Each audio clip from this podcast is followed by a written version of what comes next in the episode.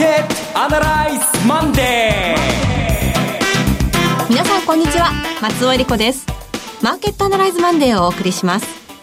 パーソナリティは金融ストラテジストの岡崎良介さん、はい、数えてみたら今年はあと残り5週間ですね、はい、えー、最後まで頑張っていきたいと思います岡崎良介です。今日もよろしくお願いします。そしてラジオ日経の鎌田伸一さんです。鎌田です。お寒くなりました。よろしくお願いいたします。そして今日は初出演ですひとみゆゆさんです。はいはじめましてひとみゆゆです。よろしくお願いします。この番組はテレビ放送局の BS1212 で毎週土曜昼の1時から放送中のマーケットアナライズプラスのラジオ版です。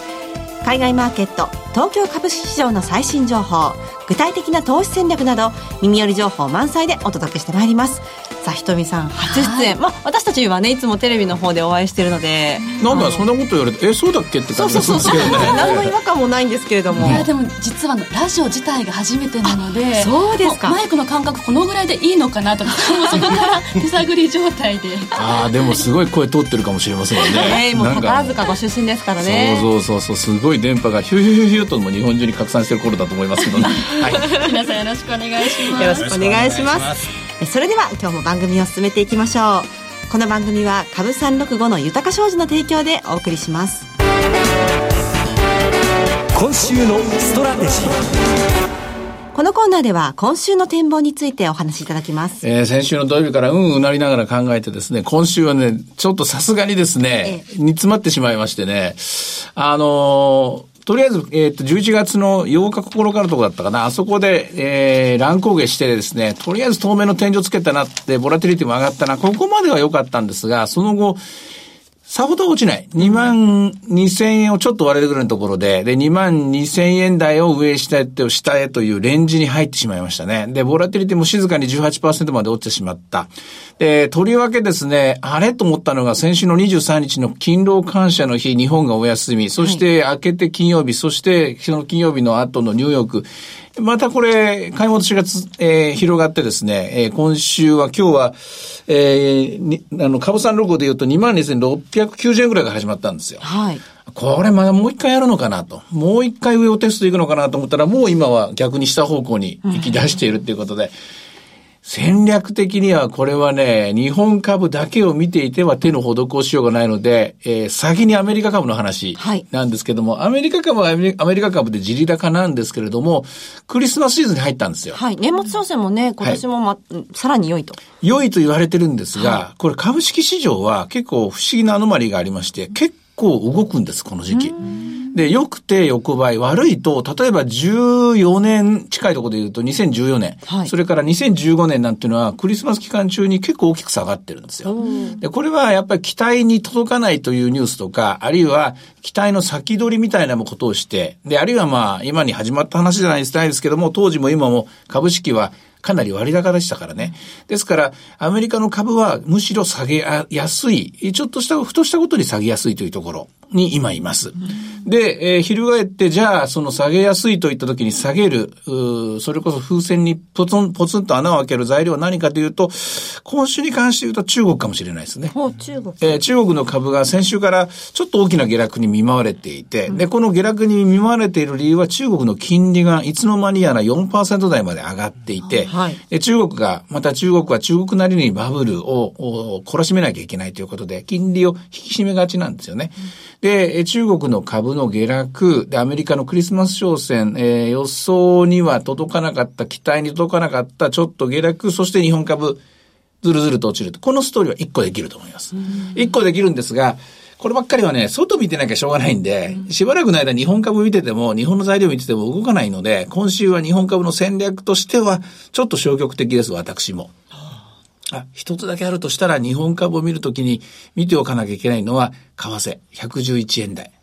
先週動きましたでしょ？ええ、111円止まってるんですけども、これは日本の大手の投資家なんかがですね、機関投資家なんかが買い物を入れてるからだ。レンジとして111円というのは、日本の輸出企業にとっても一つ採算ライン重要なとこなので、はい、これ切ってしまうと、これはあ下げるかもしれませんね。しかし今言ったいくつかの材料っていうのが、なんだそうでもない、そうでもない、そうでもないと広がると、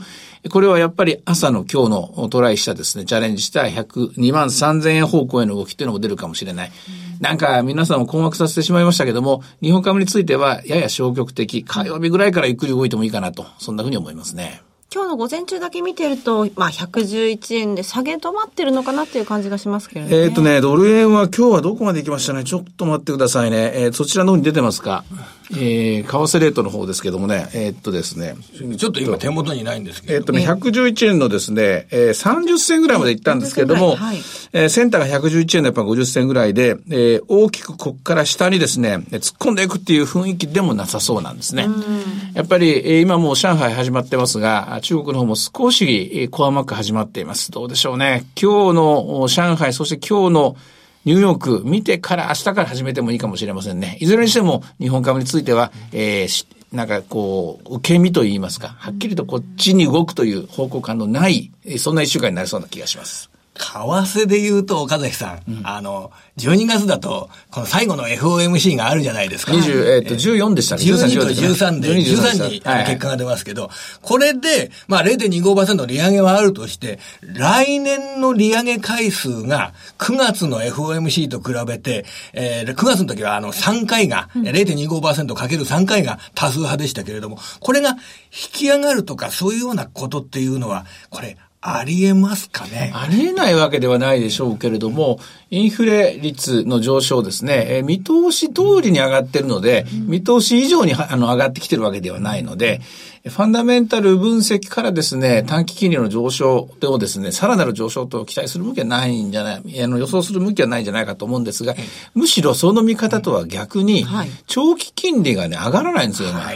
で、長短の金利差がどんどん狭まっていて、金曜日の段階で2.35対0.77ぐらいでしたかね、約58ベースぐらいで、これ50を切ってくると黄色の信号なんですよ。はい、で、マイナスになると完全に赤信号で、えどう変わるかというと、まず黄色の信号になると赤信号の確率がすごく上がるということ。で、赤信号になってしまうと1年ぐらいで景気後退に入る確率がほぼほぼ100には近づいていくこと。でそのあたりのところを見て、別にどこにも悪いところは見えないんだけれども、債券市場が将来を憂いているぞということで、株式市場も怖くなるという、こういう要素があります。で株式市場はさりとって業績というもの、手応えのあるものがありますからね、あの自分で触れるものがあるので、これを見て運動、動いていくんですが、為替なんていうのは、えー、別に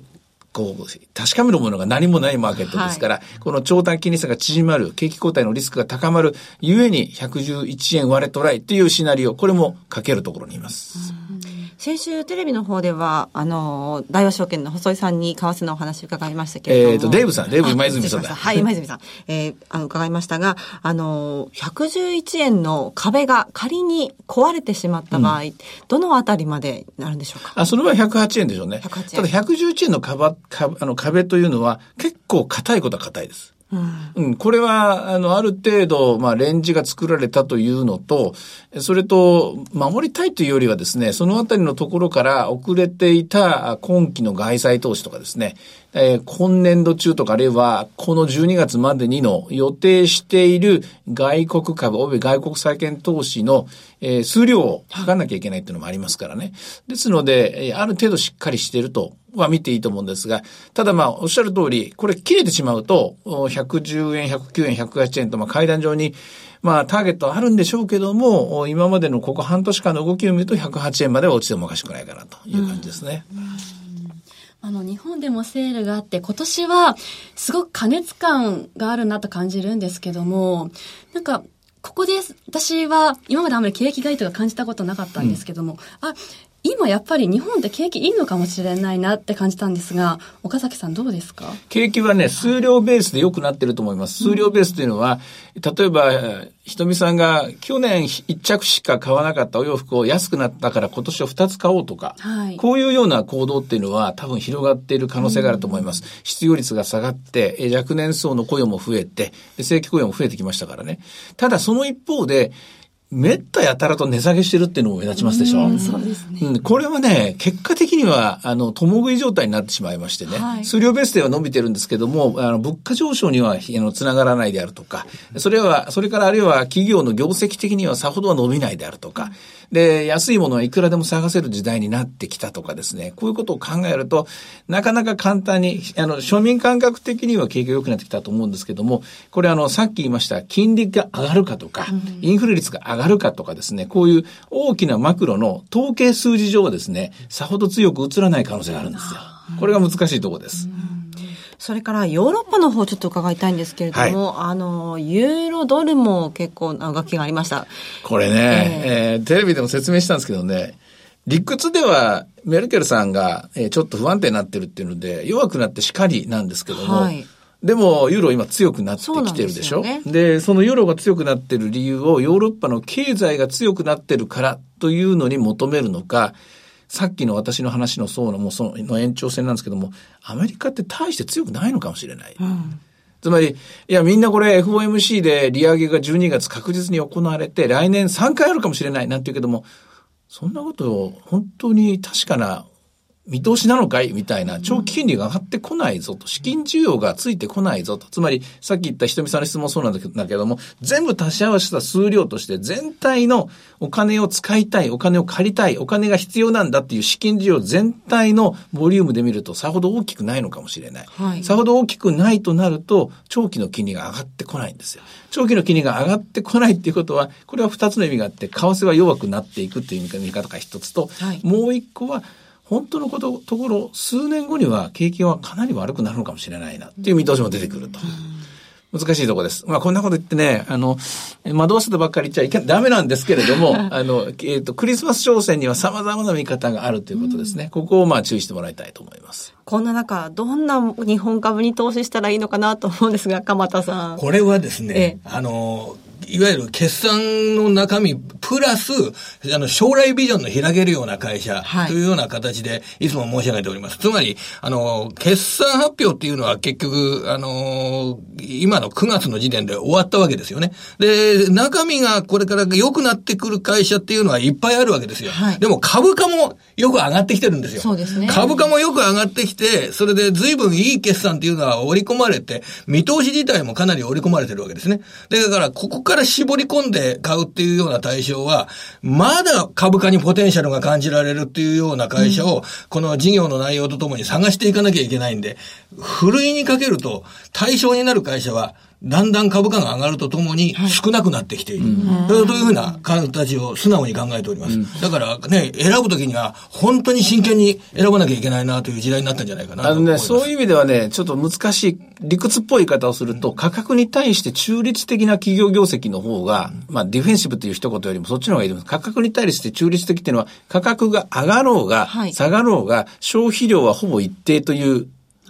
ものがありますよね。もう必ず使わなくてはいけない。必ず使わなきゃいけない。例えば、例えば食べるものでも、これはいつも変わらないなというような、極めてベーシックなセクター。例えば電気料金、ガス料金もそうでしょ。例えば電車に乗る。あるいは飛行機なんかも、まあ飛行機はそうだな、選択的な投資になるところがあるので、そういった部分っていうのをもう一回見た方がいいかもしれないです、こういう時は。今みたいに、それこそ価格が、例えばどんどん値上げが必要になってくるもの、値上げができる、できないの話もあるけど、あるいはでも値下げして一生懸命売ってるグループとかですね、これも今価格がすごくブレてるんですね。だから逆にここで投資するのは、えー、そういう価格に対して中立的なグループっていうのを結構います。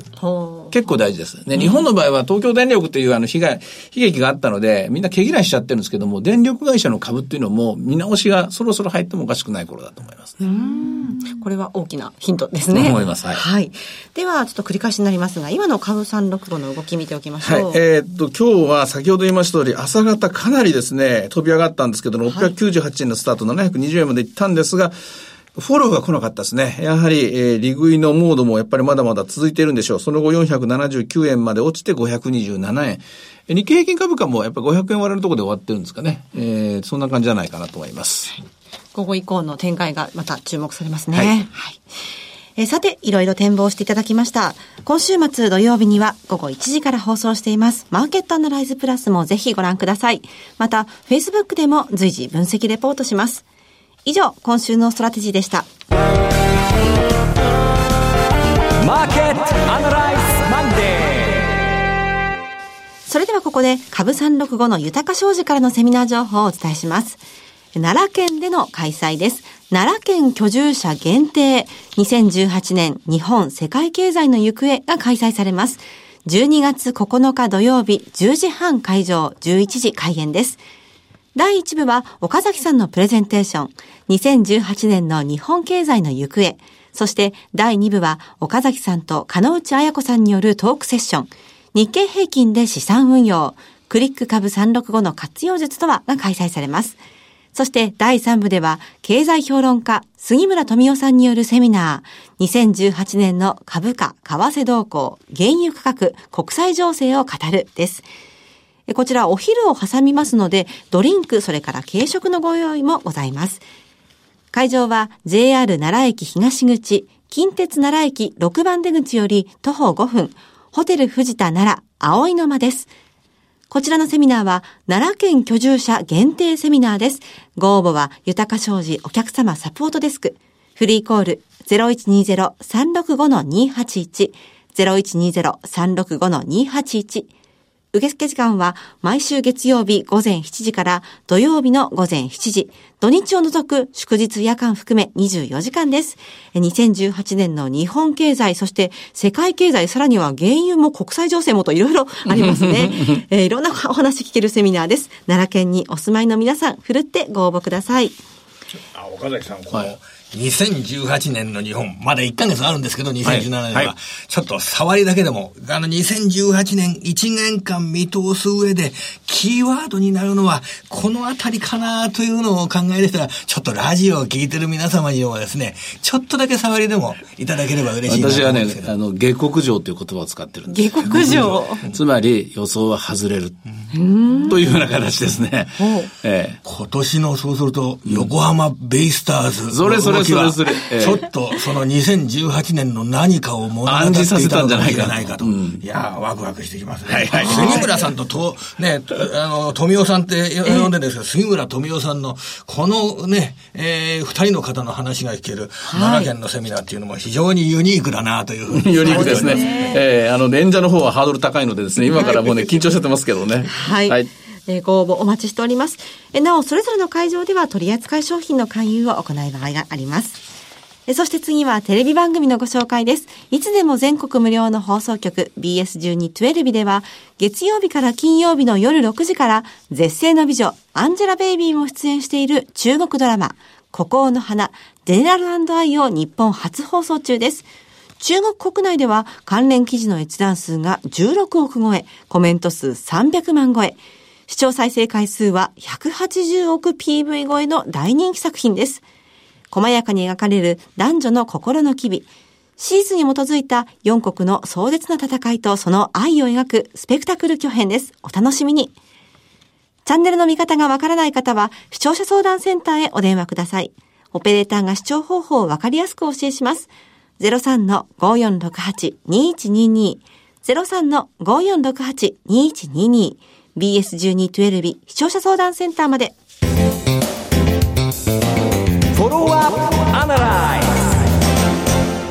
えさて、今週のこのコーナーでは、鎌田さんから、ひとみさんが、へえと感心する話をご紹介していただきます。これ楽しみなんだな、これね。はい。今日は、はい。若さ爆発、沖縄経済という、題目でいきたいなと思ってます。このすごいタイトル。若さ爆発沖縄経済。はい。あの、寒い時ですからね、はい、やっぱり沖縄の話をこれね、したいなと思って。あ、暖かいですね。はい。ひとみさんは沖縄ですとかっていうのは、行かれたこととかありますか、もう大好きで、年に2回ぐらい行きますね。え、今でも、すげえ知らなかったですね。はい。私自身は一度も行ったことのない人間が沖縄の話をひとみさんに感心してもらうっていうのは、これはハードルが高い。えー、だけれども、沖縄のですね、今、流入する人、あの、観光客の方ですとかが非常に増えているというような、そういう話をまずしたいんですけど、うん、あの、お話伺ったのは、三栄というスーパー、はい、沖縄専門のスーパー。これ上場してる会社ですよ、東証一部。沖縄のみの店舗、83店舗がある沖縄のスーパーの三栄という会社、コード番号は2659の説明会から伺ったんですけれども、沖縄を訪れる観光客がですね、これ、えー、国内、国外合わせて今年1000万人近くに、えー、達するような勢い。えー、9月までのデータで一月79万人。これは1年前と比べると10%以上増えてるっていうような状況なんですね。すごいですね。それで外国人観光客の伸び率もかなり大きくて、9ヶ月の間見ると21万5千人っていう数字は、これもまた、去年と比べると、えー、1ヶ月あたり21万5千人は、あ2割以上の伸び。これ年間で250万人ぐらいのペースになる。海外の方の伸び。で、海外の方って、だから東京っていうか日本にやってくる方が2000万人超えたっていうような、はい、あの形になってますよね。うん、2000万人超えたっていう中で、沖縄に来る方が250万人今年超えそうだっていうと、なんか、東京に来て、ああ、海外の人の増えたなと思ってますけれども、ね、沖縄のこのボリュームっていうのが相当大きくなってるかなというような、あのそんな数字になっております。確かに国際通りなんか外国の方多いですよね。国際通りですもんね。やっぱり外国の方は多そうですよね。はい、国際的にやっぱりね、海外から来た人はそこを通ったりするんでしょうかね。で、あの、どんな、な、な、どこの国から来た方が多かったですか？あはい、あの、ひとみさんの目からすると。やっぱり中国ですね。中国ということなんでしょうか。で、あの、データを調べてみましたら、外国人観光客のうち32%が台湾からやってきた。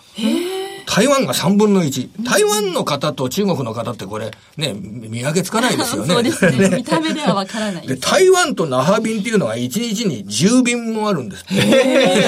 本当に。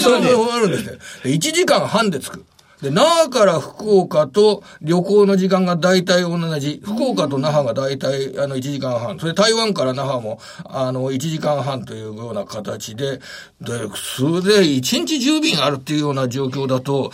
もう本当に庭みたいな形で沖縄にやってくる。だから台湾の方々が結構引っ張ってるっていうのを覚えておいていただくといいなと思います。はいで、ここからはまた、あの、その沖縄に学ぶという形になっちゃうんですけど、あの、沖縄の失業率、完全失業率を見ましたら3.4%なんですけど、まあこれあの、全国が2%台ですから、そんなに、あの、あれ失業率はそんなに低くないかなと思ったりするんですが、